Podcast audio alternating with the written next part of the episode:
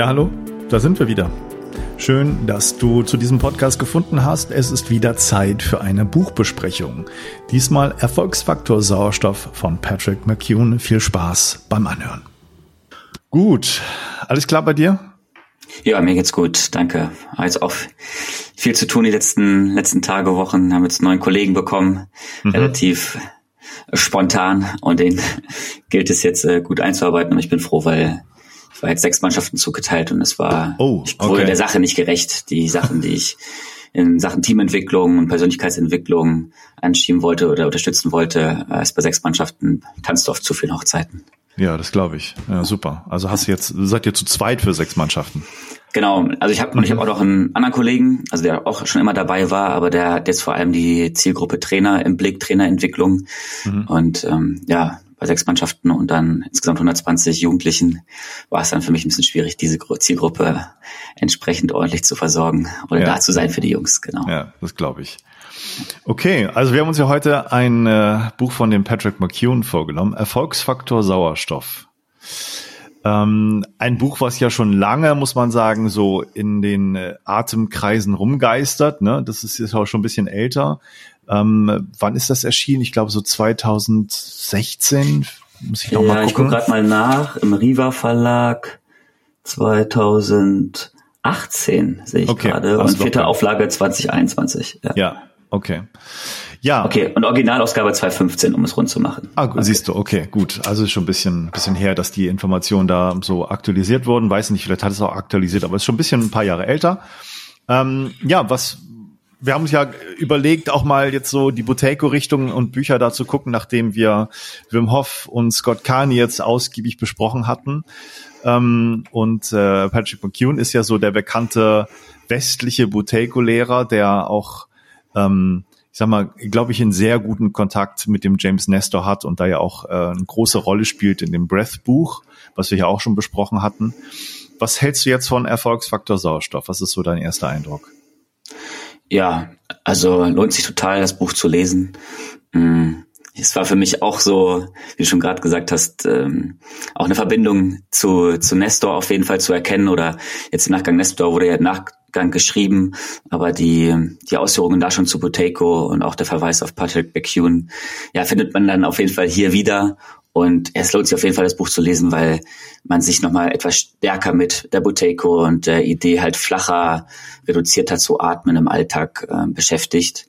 Sowohl für einen selber als auch wenn man jetzt Coach ist oder auch Wim Hof Trainer oder Psychologe, einfach auf die Atmung auch von Klienten und Menschen ähm, zu achten. Das äh, war für mich auf jeden Fall so ein Thema. Plus halt, was für mich jetzt als Sportpsychologe nochmal ein Highlight war, auch für der sehr häufig genommene Bezug zum Sport und wie man dort hm. ähm, Atemtrainings einfügen kann. Okay. Also äh, der der gute Patrick ist ja ein, äh, ein äh, sehr beliebter Gast bei vielen äh, Podcasts. er lässt sich auch gerne einladen. genau, er lässt sich gerne einladen, überall, wo man äh, irgendwas mit Atmung oder äh, Leistungsverbesserung irgendwie diskutieren möchte, wird er irgendwie eingeladen. Ähm, ich glaube, er möchte den Rekord von Wim Hof brechen als der meist eingeladenste Podcast-Guest äh, sozusagen. Ähm, aber nichtsdestotrotz, der ist auch sehr fleißig, was ähm, Bücher angeht. Ich habe die Ausbildung online bei dem gemacht, ähm, die äh, Buteco-Ausbildung da ist das ja sozusagen seine, sein eigenes Institut, was er in Irland da aufgebaut hat, wo er Ausbildung macht. Das ist ja sozusagen etwas, was er bei den Russen auch gelernt hat, aber da selber aufgebaut hat, soweit ich das weiß. Und Erfolgsfaktor Sauerstoff ist, glaube ich, das Buch, womit er dann weltweit erstmal bekannt wurde, ähm, was so auch ein Klassiker ist für die Buteco-Literatur. Aber er hat schon wieder neue Bücher geschrieben. Und es gibt ein ganz neues, das heißt äh, auf Englisch zumindest so Breathing Cure äh, dieses Jahr im Sommer erschien und er hat vorher auch noch ähm, ein Buch ähm, veröffentlicht hier auf Deutsch, auch Asthma einfach wegatmen. Ähm, genau, das sind so die, die neuesten Dinger. Ähm, und ist ja von den Titeln so ein bisschen reißerisch, würde ich sagen. Ähm, und ich weiß nicht, ob da so viel Neues dabei ist von dem, was wir jetzt besprechen. Ich habe natürlich auch viel Literatur von ihm bekommen in der Ausbildung.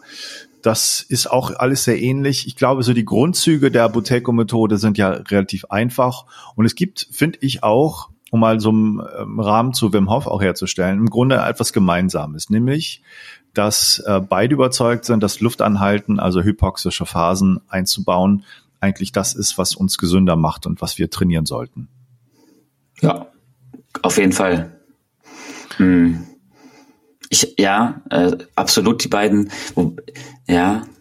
Also es gibt Unterschiede, klar, und es gibt auch ganz genau, aber kräftige halt schön, dass du das von außen so betrachtest, so genau, weil ja. da sind da sind so total, also genau, da ist die gleiche Idee dahinter, absolut. Ja, sie haben eine unterschiedliche Wege, es zu erreichen. Buteiko ja. ist halt sehr sanft, es geht um sanfte Nasenatmung, dann mal ein bisschen Lufthunger ähm, provozieren, genau. dann wieder weiteratmen und das immer Stück für Stück sich sanft rantasten, bis man halt das ein bisschen weiter kann und seinen wie, sogenannten Bold-Wert, wie er den bezeichnet, gibt ja andere Kreise, die nennen das RCP, also kontrollierte Pause. Er sagt Bold, ähm, wie heißt das? Blood Oxygen Level Test, glaube yeah. ich. Für mich als Hirnforscher mal interessant, weil Bold mit D am Ende ist so ein Grundmaß der, der Bildgebungsgeschichte, also Blood, Blood Oxygen Level Dependence. Mhm. ähm, ähm, aber okay. Und ja, das ist so der Test, wo man einfach kurz drei, viermal sanft durch die Nase ein ausatmet, dann die Luft rauslässt und dann schaut, wie lange kann man äh, das aushalten, ohne zu atmen, bevor die ersten Anzeichen des Lufthungers kommen. Und so das Maß, äh, was er auch bei Buteiko übernommen hat, ist alles unter 20 Sekunden, ist gesundheitlich nicht so gut. 20 bis 40 ist ein gelber Bereich und alles über 40 ist dann richtig gut. In dem Buch ist es so ab 30 schon gut, aber eigentlich mhm. ist es ab 40. Und mhm. das kann man trainieren, das dauert Wochen, Monate, immer dieses sanfte Training, Lufthunger zu provozieren, leichte Pausen zu machen beim Atmen, auch bei Bewegung, beim, beim Sport, bei bestimmten Sportarten auf eine ganz bestimmte Art und Weise. Und ich denke, ein großer Vorteil dieses Buches ist, dass da diese Atemübungen am Schluss einen großen Teil ausmachen. Die ganzen Anleitungen, wann man wie was macht, mit welchem, mit welcher Voraussetzung man wie rangehen sollte und bei welchen Sportarten auch. Ja, ja. Kann man so sagen. Und kann man auf jeden Fall so sagen. Ähm, ich habe dann, also zwischenzeitlich, als ich es gelesen habe, hier und da überlegt, okay, mh, hm, das war ja 2015 von ihm in der Erstausgabe geschrieben. Ich weiß nicht, ob er da schon sich mit der Wim Hof Technik auseinandergesetzt hatte. Ich glaube, damals hätte er, war er etwas argwöhnischer, vielleicht misstrauischer der Technik gegenüber, weil er, ja bei der ähm, Wim Hof Technik ja in der ersten Phase ja auch bewusst CO2 abatmen, was ja in seinem Sinn, also gar nicht in seinem Sinne ist, sondern er genau eigentlich äh, dafür plädiert, ähm, länger auch dann die CO2, ähm, das CO2 sich zu, bei sich zu halten, um eine Toleranz zu erhöhen. Hm. Ähm, und wir selber bei Wim Hof extrem bewusst ausatmen vorher. Er aber inzwischen, ähm, wenn man auch so die aktuellen Podcast-Gespräche, und ich glaube, es gibt es sogar ein Podcast-Video mit ihm und Wim Hof, ich bin mir gerade nicht sicher, auf jeden Fall nimmt nee. er auch zu Wim Hof ähm, nee, richtig Stellung und hat jetzt da auch, also insofern da den Kompromiss geschlossen, dass kurzfristige Interventionen, wie es auch schon bei Nestor ja anklang, dann durchaus sinnvoll sein können, um seiner, ja, auch mit Atemübungen seinem, seiner Gesundheit was Gutes zu tun. Genau. Also ähm, der gute Patrick McEwen hat ein Problem. ähm, das Problem ist, dass Wim Hof äh, mit seiner Methode natürlich auch einige Studien hinter sich hat und äh, der im Grunde von seiner, also Patrick von seiner Buteco-Theorie einfach sagen muss, das ist Quatsch, Quatsch, also so darf man das nicht machen. Aber Studien belegen halt, es funktioniert ganz gut und es verbessern sich einige Werte, wenn man halt Wim Hof Atmung macht. Wie passt das zusammen? Und ich denke, der musste sich einfach auch damit weiter beschäftigen und sich anpassen. Und äh, du hast schon richtig erkannt, das ist so auch der der Grundkonsens, der jetzt auch bei James Nestor in dem Buch anklingt, dass wenn man das halt mal einmal am Tag macht, ist das okay. Da hat man wieder andere positive Effekte. Man kann halt länger die Luft anhalten durch dieses Hyperventilieren vorher.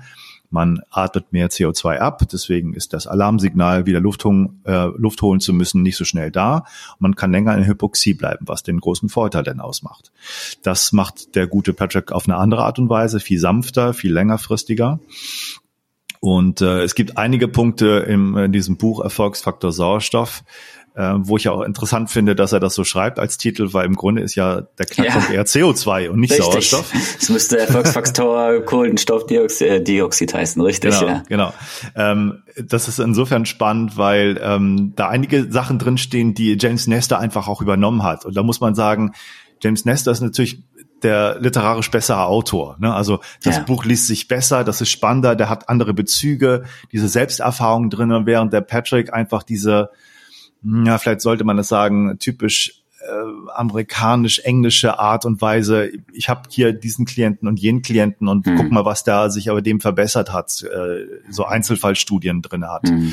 die so ein bisschen auf Dauer ein bisschen langweilig sind und ähm, finde ich auch so, ja, das sind halt so Einzelfälle und schwer nachprüfbar. Er hat ja ganz viele ähm, Bezüge zur Wissenschaft und zu Studien. Und ich erkenne an, dass es ein Mensch ist, der wahrscheinlich alles über Atmung, was jemals äh, veröffentlicht wurde, gelesen hat.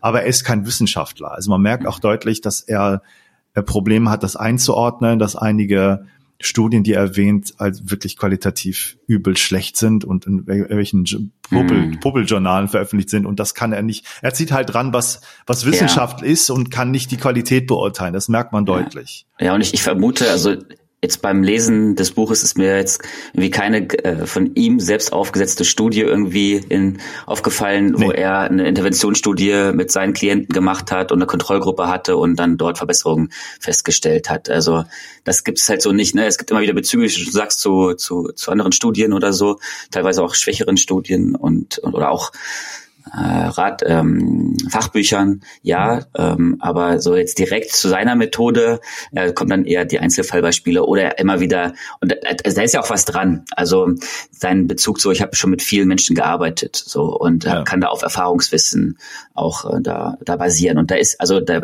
ist auch was dran, hm, da bin ich von überzeugt, aber genau, der wissenschaftliche Ansatz ähm, ist da ein bisschen schwierig. Genau, und es wird halt, es wird ein bisschen langweilig beim Lesen, diese, ja, diese weil er auch häufiger so redundant, also sich ja. wiederholt halt, ne? Irgendwie kommt halt alle drei, vier Sätze, äh, Seiten der Satz so, es ist wichtig und es erhöht diese CO2-Toleranz und ähm, der, das macht das Lesen auch ein bisschen, bisschen zäh. Genau. genau, und er hat, aber man muss sagen, er ist ein Pionier, wenn mhm. es um einige Themen geht, die im Buch angesprochen werden, die aber mhm. erst jetzt bei James Nestor wirklich ja. durchknallen, würde ich sagen. Also was bei ihm schon drinne ist, ist zum Beispiel diese Geschichte mit ähm, Asthma-Verbesserungen ja. mit Buteiko. Bei ihm ist drinne die Geschichte mit dem Dr. Mew, mit äh, sozusagen Zahnfehlstellung durch falsches Atmen bei Kindern schon und äh, dann wieder Atemprobleme und auch sozusagen ganze ja, Gesichtsdeformation, würde ich sagen, durch den Kieferaufbau und, und Zahnfehlstellung. Wie gesagt, das hat er auch schon drinne. Ähm, das fällt aber nicht so sehr auf wie bei, bei James Nestor. Also der hat das einfach deutlicher und klarer gemacht. Auch diese, mhm. Diese Selbstexperimente, die er da mit dem ähm, Schweden gemacht hat und so mit Mund und Nase zu machen jeweils. Das ist schon einfach ein bisschen beeindruckender, wie er das macht. Also der ist einfach der bessere Autor, ein besserer mhm. Wissenschaftsjournalist, muss man sagen. Aber ähm, Patrick McEwen hat das vorher schon erwähnt und angesprochen und auch viele Sachen da drinnen, die James Nestor zum Beispiel jetzt nicht anspricht, zum Beispiel bei diesen äh, Leuten, die äh, da äh, Herzstillstand haben und wiederbelebt werden sollen, dass man halt die auch hyperventilieren kann mit Mund-zu-Mund-Beatmung und dass man die da ja. in den Tod schickt sozusagen, dass es da mhm. Studien gibt, hat James Nestor dann nicht mehr erwähnt, solche Spezialthemen. Ähm, ich finde spannend, dass Patrick, Patrick McEwen in dem Buch erwähnt, dass ähm, rote Rübensaft ähm, ja, da das äh, der kommt auch vor. Das ist ja im Grunde das einzige Produkt, was ich äh, in meinem Club hier äh, propagiere. Von halt bin ich ja sehr zurückhaltend, aber wie man jetzt da nochmal lesen kann, auch zu Recht, weil das wirklich zeigt, ähm, anorganische ähm, Nitrate, wenn man die ähm, trinkt, sozusagen verbessern wirklich die Stickstoffmonoxidproduktion und führt wirklich zu äh, Leistungsverbesserungen und besserem Atmen. Also das ist schon auch ja, interessant. Da, da vielleicht noch die Ergänzung, dass er das auch inzwischen in Fußballprofikreisen als Zaubertrank gesehen wird, nein, also oh. also auch wirklich genutzt wird. Also das okay. ist auch da angekommen. Ich weiß nicht jetzt, ob über, über Patrick McEwen oder über andere Kanäle. Aha. Auf jeden Fall ähm, und sich dann auch äh, junge, ambitionierte Leistungsfußballer das inzwischen auch schon abschauen und ähm, nicht alle, aber schon einige auch fleißig trinken, habe ich gehört. Krass, es ist ja interessant. Okay, ja auch was Blutdruck angeht, ne, Blutdruckverbesserung mhm. und sowas. Das mhm. hat ja auch äh, der der Josef Köberl im Interview im Podcast hier erzählt, dass er mhm. das da irgendwie rausbekommen hat, dass sein Blutdruck ja gleich bleibt trotz Kälte und Eisbad und so. Das ist schon mhm. super spannend. Ja, also insgesamt lohnenswertes Buch. Ich bin nicht sicher, ob sozusagen die neueren Bücher da noch mehr jetzt zusammenfassen und Wim Hof und James Nestor da auch noch ein bisschen integrieren, kann ich nicht sagen. Müssen wir noch mal gucken, ob wir das irgendwann auch noch mal besprechen, so das allerneueste Buch. Aber insgesamt natürlich die Idee, äh, und das ist, glaube ich, das Wichtigste, was die meisten Leute, wenn sie es gelesen haben, dann zum ersten Mal richtig kapieren. Die Idee dieses ähm, äh, des Gedankens, dass man, man hyperventiliert, man mehr CO2 verliert und mhm. man den Sauerstoff, der im Blut ist, dann nicht mehr richtig nutzen kann. Also dass man ja. durch die Nase atmen sollte und sanft und nicht hyperventilieren. Und äh, das ist etwas, was man bei Wim Hof natürlich macht, aber halt nicht den ganzen Tag über. Das ist wirklich ja. kurzzeitig. Ja. Und also ich würde jetzt gerne mit dir noch vielleicht mal über so ein, zwei, ja, so Praxis, Praxiseindrücke äh, sprechen. Ja. Und vielleicht auch, warum, also gefühlt jetzt in der Atemszene, ich habe jetzt nicht so den mega Überblick, aber irgendwie das Gefühl, dass Wim Hof ist irgendwie viel mehr noch angekommen so und mhm. hat die Massen, sage ich mal, begeistert. Und es ist sehr, ja, also viele finden da relativ schnell rein und machen es dann auch und äh, bauen sich ihre Routinen auf, während Buteiko oder jetzt ja mit ähm, The Oxygen Advantage von Patrick McEwen ja. auch eine Gefolgschaft hat und auch Anhänger, aber es ist nicht so übergreifend, nicht so in der Masse. Was ich vermute, so ein Stück weit damit zusammenhängt, dass es einfach etwas unangenehmer ist, ähm, diesen Lufthunger anzuhalten. Also jetzt aus meiner persönlichen Erfahrung. Also ja, aber zum Anfang bei bei Wim Hof ist auch erstmal diese Gewöhnung an diese tiefere Stressatmung. Okay, dann, dann hat man das aber und dann kommt man relativ schnell ins Genießen irgendwie, auch gerade in der Atemanhaltephase, was dann so an körperlichen und auch mentalen Prozessen passiert. Aber ähm, ja, bei Patrick ist es halt schon irgendwie gefühlt für mich mehr Überwindung und mehr Veränderung für mein ganzes System. Und dann tue ich mich selbst auch noch schwer und habe auch noch selbst noch nicht so rausgefunden, wie ich das eventuell in meinen Alltag äh, integrieren könnte. Aber wie sind also deine Eindrücke über insgesamt vielleicht so aus der, aus der Szene, Atemszene? Also äh, würde ich so unterschreiben, das sehe ich auch so. Ich habe, wie gesagt, die Ausbildung gemacht. Ich habe selber ein Buteco-Training bekommen bei dem Volker Schmidt, den wir auch im Podcast hatten und das ein bisschen erfahren. Und ähm, ich muss ganz deutlich sagen, Wim Hof ist halt populärer, weil es einfach reinknallt. Man muss ja auch ganz deutlich sagen, man erlebt da äh, quasi psychedelische Zustände, man fühlt sich wahnsinnig toll hinterher. Das ändert sich auch immer, aber dieses, ich kann ja in jeder, jeden Menschen fast, also sagen wir 85 Prozent aller Leute, die ich in Atemsessions habe, kriege ich damit ganz schnell. Ja, die erleben ja. was Tolles. Und Boteco ist einfach etwas, ähm, wie soll ich sagen, Old Style und ein bisschen langweiliger. Das ist einfach ein, ein äh, so ein klassisches Atemtraining, wo ich, glaube ich, zurückgeschreckt wäre vor noch einigen Jahren, mich überhaupt mit Atmung zu beschäftigen, weil ich es einfach total langweilig gefunden hätte. Ich hätte mich schwer dazu äh, motivieren können, das zu machen. Jetzt, wenn ich die Zusammenhänge verstehe, ja. kann ich sagen, okay, ich, ich zwinge mich da bisschen zu, ich verstehe den Sinn und ich weiß, dass es mir gut tut und ich glaube dran, dass es langfristig tolle Auswirkungen hat. Ähm, inwieweit die Versprechungen äh, gelten für alle und so, das können wir auch nochmal diskutieren, was da wissenschaftlich vielleicht dann wirklich hintersteckt und was es für Studien gibt, abseits davon, was Patrick so erwähnt. Ähm, aber es ist wirklich, ja, es ist schon, ah, es ist nicht so der, der Knaller, ne? Es ist wirklich mhm. sanftes Atmen und es ist, ist ein bisschen, langweiliger einfach. Das mhm. ist etwas, was man täglich über Wochen hinweg macht. Und man muss auch sagen, wenn man die Videos sieht, das kriegt man vielleicht auf YouTube etwas oder das kriegt man dann, wenn man diese, diese Ausbildung mhm. macht, diese Lehrvideos, Instruktionsvideos, wie der Patrick das mit seinen Klienten macht und unterrichtet und wie er auch mit Kindern umgeht. Ähm, da habe ich auch mit einigen Leuten drüber schon gesprochen, die hatten den gleichen Eindruck. Das ist pädagogisch, didaktisch wirklich so 1950er Jahre. Ne? Mhm. Das ist nichts, wo man äh, die intrinsische Motivation weckt, sondern das ist ja so ein bisschen aufoktroyiert. Also der Umgang mit Kindern, der gefällt mir gar nicht, muss ich sagen. Und also so wie die Leute da behandelt werden, die, die Klienten und so, das ist so, du machst das jetzt mal so und machst das so und so ist es richtig. Und das ist so, ja, das ist keine moderne Pädagogik auch dabei. Also da, da muss sich was ändern, weil ich glaube, das wird, ähm, wird schwierig, wird, wird sich nicht durchsetzen in Zukunft, wenn das so bleibt. Ich bin mir sicher, dass das im Sport vielleicht eine bessere Chance hat und da auch da eher äh, auf Gegenliebe stößt, weil Sportler äh, einfach gewohnt sind, sich da zu überwinden mit etwas äh, langweiligeren Techniken, vielleicht weil sie glauben, okay, das bringt mir jetzt was und ich mache das einfach mal durch. Der normale Anwender hat da vielleicht eher Probleme. Ähm, und wenn ein Sportler das gesagt bekommt von irgendeinem Meistertrainer, das musst du jetzt so machen, dann quälen sich eher dadurch, weil sie wissen, sie haben einen Benefit am Ende davon und eine Leistungsverbesserung. So könnte ich mir das vorstellen, dass das da einfach ein bisschen fruchtbareren Boden hat, wenn man das denn im Sport macht. Aber insgesamt müssen sie, glaube ich, an dem Konzept ähm, was ändern. Das ja. muss, muss interessanter werden. So alleine ja. ist es langweilig. Ja, bin ich bei dir. Ähm, klar hängt es immer auch, auch mit der Haltung dann zusammen desjenigen, der das dann auch dann ja lehrt und zusammen auch vielleicht mit den mit den Kindern auch erarbeitet und dann, dann auch vielleicht einen spielerischen Weg, ne? Und ja. äh, mit den mit diesen Atemanhaltetechniken auch findet. So, ähm, ja, aber es ist grundsätzlich, muss man da schon echt äh, einfallsreich sein und kreativ, um das dann auch irgendwie schmackhaft zu machen. Zum Thema noch, was knallt, ähm, bin ich bei dir. Für mich war schon, muss ich sagen, also wenn ich jetzt auch so äh, mich selbst äh, in der Selbsterfahrung jetzt ähm, beobachtet habe, was hat, was waren da so wirklich signifikante Veränderungen?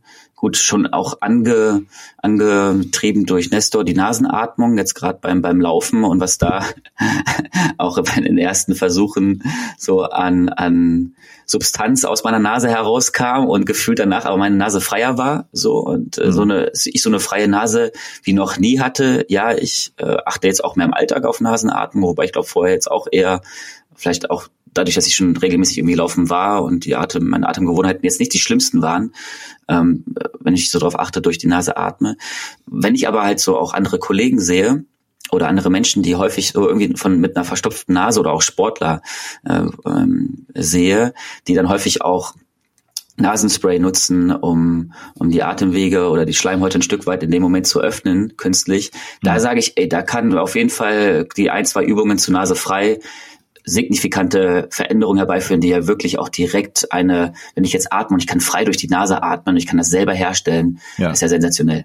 Ja, das stimmt. Also gibt es ein paar Techniken, die sind super, ja, die wirken ja. auch gleich. Das ist, ja. ist zwar einfach, man merkt die, die Erfolge sofort dann bei Nase frei, aber diese meisten Atemübungen, wo es um Lufthunger geht, sanfte Atemanhalte, äh, Sachen, da fühlst du dich jetzt nicht anders hinterher unbedingt, würde ich jetzt mal so sagen. Ja, ähm, ja. Ich finde, für mich war nochmal, ähm, deshalb, man, man sollte sich auch, wenn man sich das Buch kauft, auf jeden Fall die, die, die Mühe machen, es auch dann so durchzulesen, auch wenn es nicht so gegliedert und strukturiert ist, wie du schon beschrieben hast. Ich kam dann irgendwann auf das Kapitel, wo er seine Atemanhalteübungen oder das äh, flache, sanfte Atmen dann mit Meditation verbindet. Und das hat dann für mich nochmal, okay, ähm, das rund gemacht, dass man, ins, wenn man seine tägliche Meditationspraxis vielleicht schon hat oder da auch es versucht, äh, eine Gewohnheit aufzubauen, aber es passiert auch nicht so regelmäßig, da vielleicht nochmal das miteinander verbindet, ähm, halt einfach sehr auf seinen Atem achtet, ähm, in etwas reduziert, ähm, aber das, wenn man das so 10, 15 Minuten anhält, und wir kennen das ja auch aus der ja, gängigen Meditationspraxis, ähm, dass viele danach dann auch davon berichten, dass sie sich etwas klarer, bewusster bei ja, sich okay. ruhiger fühlen. Ja, das so. stimmt, das stimmt. Also man fühlt sich vielleicht ein bisschen mehr zentriert und so, das, das ja. ist richtig. Aber es ist schon, ja. schon qualitativer Unterschied mit dieser Gefühlslage nach so einer Wim Hof Geschichte. Ähm, genau, also wenn man ähm, mal ein bisschen schaut, da wollte ich ja noch mal kurz darauf eingehen, was gibt's denn so für aktuelle wissenschaftliche Studien, auch Überblicksartikel, so Review-Artikel über Buteco-Technik. Ja. Ähm, und da erscheint es ja so bei, bei Patrick, dass der unzählige wissenschaftliche Studien da irgendwie erwähnt und auch auf der Website und so denkt man, um Gottes Willen, da wird ja viel geforscht, mhm. viel mehr als bei anderen Atemtechniken. Aber wenn man dann mal genau schaut, da sind viele ja so kleine, nicht gut gemachte Studien aus äh, aus äh, kleinen Ländern, sage ich mal so. Also es sind keine renommierten Institute, die das machen. Das ist ganz selten. Und aktuelle Überblicksstudien, da habe ich mir mal eine rausgenommen, die ist jetzt äh, dieses Jahr erschienen im Januar von den Deutschen gemacht aus äh, Tübingen und äh, Filderstadt ist ein Institut hier, ähm, wo es um Kinder und Asthma und Buteco Breathing geht.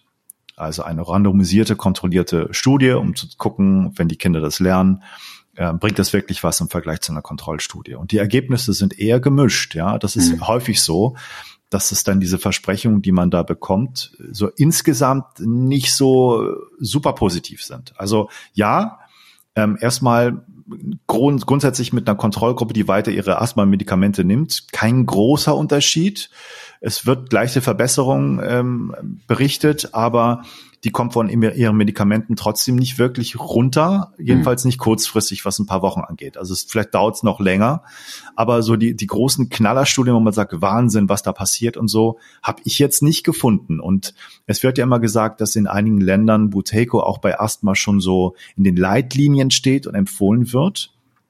Ähm, das habe ich auch mal recherchiert. Ähm, das war mal in einigen Ländern so und in, in, in, einigen Ländern, wo es war, ist das wieder rausgeschmissen worden aus den Leitlinien, weil die ähm, Evidenzen der Studien das einfach nicht mehr hergaben.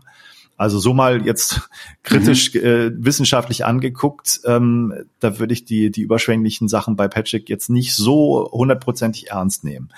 Und ich glaube auch, es lohnt sich in Zukunft, ähm, da will ich auch so ein bisschen mit dabei sein, das weiter zu untersuchen, auch wissenschaftlich, um zu gucken, ist das, stimmt das alles so, was Buteco gesagt hat? Ähm, ist das so unkritisch zu übernehmen, diese Atemtechniken und, und was dahinter steckt für eine Idee? Oder müssen wir da noch ganz andere Wege beschreiten? Was gibt's da noch? Also das ist so eher mein Gedankengang. Ich mhm. erkenne Benefits an, aber ich nehme es auch nicht unkritisch einfach hin und weil also es ist schon so ein bisschen auch ein kleiner Kult mit, mit dem Buteiko. Man weiß nicht genau, was da mit dem war. Ja, da wurde da in der Wissenschaft in Russland dann irgendwie ausgegrenzt, obwohl er so geniale Erfolge hatte und so. Das ist so ein bisschen Legendenbildung, wo man immer so ein bisschen aufpassen sollte, was ist da wirklich hinter. Und da gibt's wenig Literatur, die nicht aus Russland kommt und wo man das überprüfen könnte. Und also da bin ich auch ein bisschen skeptisch. Weiß ich nicht. So. Mhm. Mhm. Ich erinnere mich noch, dass du mal zu mir meintest, äh, dass der von Patrick McEwen an beschriebene Bolt-Effekt so, äh, der beschreibt, okay, je höher die äh, CO2-Konzentration im Blut, desto besser die Sauerstoffaufnahme ins Gewebe. Hm. Mm, dass das jetzt nicht der, vielleicht auch nicht der primäre Erklärungsmechanismus ist, hm. äh, warum ähm, ja diese Atemtechniken funktionieren. Was, was war da deine andere, was ist dein anderes Erklärungsmodell? Naja, also vielleicht sollten wir da wirklich nochmal ähm, auch mhm. ein Gespräch drüber machen, um das ja. in die Tiefe zu, zu erklären. Das ist schon auch spannend, wenn man da die Physiologiebücher mal wirklich anguckt. Also das ist ja auch etwas, was die Buteco-Leute behaupten. Hier in diesen Physiologiebüchern steht das und das drinne. Denn das ist irgendwie Auflage von 1975 und es hat sich viel getan seitdem. Und wenn man in die aktuellen mal reinguckt, da gibt es auch schon neue inter interessante Untersuchungen. Also wichtiger als der ähm, Effekt, der da beschrieben wird, ähm, wie, wie heißt er noch? Ich bin gerade auf dem Schlauch im Blut. Bo äh, der Bolt-Effekt, oder was meinst du? Heißt es Bolt-Effekt? Nee. Ach, ja. ähm, hatte.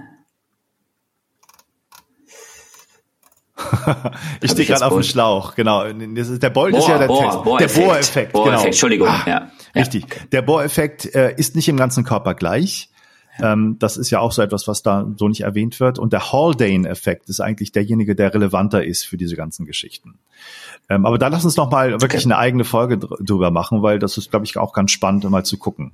Mhm. Ähm, aber man kann sich eigentlich leicht ausrechnen oder gleich überlegen, dass der, der Bohreffekt nicht im ganzen Körper gleich sein kann, weil was passiert denn in der Lunge, wenn äh, ich äh, sozusagen mein CO2-Gehalt wegatme, das ist ja das Erwünschte, weil ich atme ja CO2 aus und der Sauerstoff sich da äh, dran festhält dann am, am Hämoglobin, das muss ja in der Lunge ganz anders sein, sonst wird ja kein Austausch stattfinden. Mhm. Ja, also mhm. darüber kann man sich schon mal überlegen, dass das nicht überall sein kann.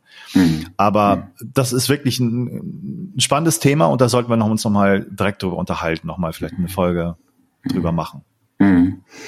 Und vielleicht noch ein ganz anderer Hinweis. Ich habe jetzt so mit Leuten noch mal zu tun gehabt und da ein bisschen recherchiert, die leider zurückhaltend sind, was Interviews angeht. Und das merke ich immer mehr in letzter Zeit. Äh, Wissenschaftler, die ich anfrage, die sagen, nee, mache ich nicht. Ähm, und äh, die sagen mir auch ganz deutlich, warum, weil natürlich jetzt durch Corona Wissenschaft sehr im Fokus steht und angefeindet wird und ähm, also auch persönliche Attacken losgehen äh, und die einfach sich in, nicht mehr in die Öffentlichkeit begeben wollen, sich gar keiner ähm, öffentlichen Kritik aussetzen wollen und auch ähm, selbst wenn sie es wollten mit den Interviews äh, von ihren Instituten, von den, von den Universitäten, von denen sie ja die Genehmigung haben müssen, wenn sie da solche Interviews machen, einfach zurückgepfiffen werden und sagen, nee, Öffentlichkeitsarbeit läuft über uns und wir genehmigen das nicht. Mhm. Ähm, das ist so schade, mhm. aber auch verständlich. Und da hatte ich mit einigen Leuten gesprochen, die sich da auch mit diesen Themen sehr intensiv beschäftigen. Und ich weiß nicht, ob ich das schon mal erwähnt habe, der, der, der Tenor geht so in die Richtung. Da gibt es einige Wissenschaftler, die an Tieren zeigen können, dass hypoxische Effekte, äh, die wirklich krass auf die Gesundheit wirken, also den Körper immens stärker machen und da Wunderwaffen sind im, äh, im, im Kampf gegen bestimmte Krankheiten. Dass diese hypoxischen Effekte immens lange dauern müssen und immens stark sein müssen. Also im Grunde das Gegenteil okay. von Buteyke, wo so ja. ganz lahm, langsam, sanft, Wochen über Monate hinweg, dann steigert man sich langsam. Ja, okay, das, das verbessert sich. Wim Hof ist so ein bisschen krasser. Ne? Man versucht das mit der Hyperventilation, die Hypoxie noch zu verlängern. Aber damit das richtig, richtig heftig wird, musst du praktisch kurz vorm Exitus sein. So, also da musst du dich so in die Hypoxie bringen, wie du es praktisch alleine gar nicht richtig hinkriegst. Und das machen die mit Tieren. Und die haben da wahnsinnige äh, krasse Gesundheitseffekte dann rausgekriegt. Und da ist jetzt ein bisschen die Idee, wie kommt man da auf eine, auf eine sanfte Art und Weise hin und da ist noch ein großes Fragezeichen. Das ist noch, hat noch keine Ahnung, wie das überhaupt gehen kann. Aber das Hypoxie ähm, da Krankheiten besiegen kann und ähm, die, die Gesundheit immens verbessern kann, das ist, glaube ich, unbestritten und das wird sich immer weiter herausstellen. Ja, und das absolut, äh, das ist jetzt ja auch schon angedeutet, dass die, diese Zustände, erhöhten Zustände von Hypoxie mh, vor allem durch die Wim Hof Methode in der kurzen Zeit zu erreichen sind. Ja. Ähm, das ist viel einfacher als jetzt Buteyko, wo der, wo Buteyko beziehungsweise auch Patrick McCune gar nicht erst so im Sinn hat, solche niedrigen Level an äh, Sauerstoff im Blut zu erreichen. Er warnt sogar eigentlich davor ja. im Blut ähm, und hält es auch eher für unmöglich. Also es war halt 2015, dass er das geschrieben hat, ja. ähm, irgendwie eine Sauerstoffsättigung von unter 50 Prozent oder noch niedriger zu erreichen. Aber ich meine, wir als ähm, Wim Hof äh, Atmer äh, sehen das ja, ähm, wenn wir ja. das Pulsoximeter äh, ähm, haben, dass wir diese, diese Werte auch erreichen können ähm, und halt diese längeren Zeiten auch die Luft anhalten. Und dass man halt jetzt nicht irgendwie vier, fünf, sechs Wochen trainieren muss, um irgendwie äh, zwei Minuten lang die Luft anzuhalten, sondern dass das irgendwie schon beim ersten, zweiten, dritten Mal dann äh, funktioniert in der dritten, vierten Runde. Ganz genau. Und das ist ja bei jedem auch ein bisschen individuell unterschiedlich, ja. wie gut das funktionieren kann. Ja. Aber wir hatten auch eine Doktorandin in den Scanner mal gelegt und Wim Hof Atmung machen lassen, die das noch nie gemacht hat vorher mit Anleitung und die hat dann im Scanner ähm, Blutsauerstoffgehalt gemessen bekommen, die ganze Zeit über. Und da konnten wir sehen, die hat in der fünften Runde nachher 38 Prozent nur gehabt und die mhm. fühlte sich hinterher pudelwohl und fand das total geil. Also das ist schon echt krass, wie das, wie das geht. Und das mhm. ist auch etwas, was sein sollte er. Es gibt Leute, die eher sagen, nee, dann darf nicht da drunter, wie, wie der Patrick McEwen. Mhm. Ich, na, meine Erfahrung ist, wenn die Voraussetzungen da sind, das funktioniert und man sich gut fühlt, dann ist das sogar etwas, was dich noch stärker in, in guten Zustand nachher reinbringen wird. So, mhm. und äh, interessanterweise, wir können ja leicht Blutsauerstoffgehalt messen mit diesen fast kostenlosen oder sehr billigen Pulsoximetern, die man überall kriegt. Die haben noch vor 20, 30 Jahren, äh, glaube ich, Tausende von, von D-Mark gekostet. Ach was. Ja, also das ist nicht lange her, dass die so billig sind. Ja. Ähm, und das waren ja Spezi äh, Spezialgeräte in der Medizin. Die haben wirklich viel, viel Geld gekostet. Und das mhm. ist jetzt immer noch so bei den Kapnographen, ne, wo man CO2-Gehalt im Blut feststellen kann. Das kann man ja auch nicht so einfach als Anwender. Ja. Und da gibt's neue Geräte und da habe ich gerade auch Kontakt zu Leuten, die das sehr günstig aus China kriegen und das okay. wohl gut funktioniert. Also es wird auch immer mehr kommen, dass man das auch messen kann. Selber. Aber das wäre spannend, wenn du das äh, noch vielleicht im Club oder so teilen würdest. Ähm ähm, oder ja. später nochmal auf deiner Webseite, wie auch immer, weil genau das kam mir nämlich auch in den Sinn, denn auch jetzt mal den CO2-Wert zu beobachten, wie der sich verändert. Genau. Das wäre sehr spannend. Ja. ja. Ja, also Renommee alles insgesamt äh, lohnenswertes Buch. Mal gucken, was die neueren Bücher von ihm dann noch mehr bringen, so Neuintegration von den neuesten Erkenntnissen. Eine wichtige Stimme, glaube ich, in der ganzen Atem-Community mit seinem Wissen, mit seiner Technik, so würde ich mhm. das sagen. Mhm. Und ähm, aber ich sag mal, pädagogisch überarbeitungsbedürftig und vielleicht auch so ein bisschen mit diesen Erfolgsstories der einzelnen Leute, ja, literarisch jetzt ein bisschen äh, einseitig, so würde ich das jetzt sagen. Ja, kann ich mich so anschließen. Okay. Okay, ja, also wir besprechen sicherlich noch, was wir als nächstes machen für eine Rezension.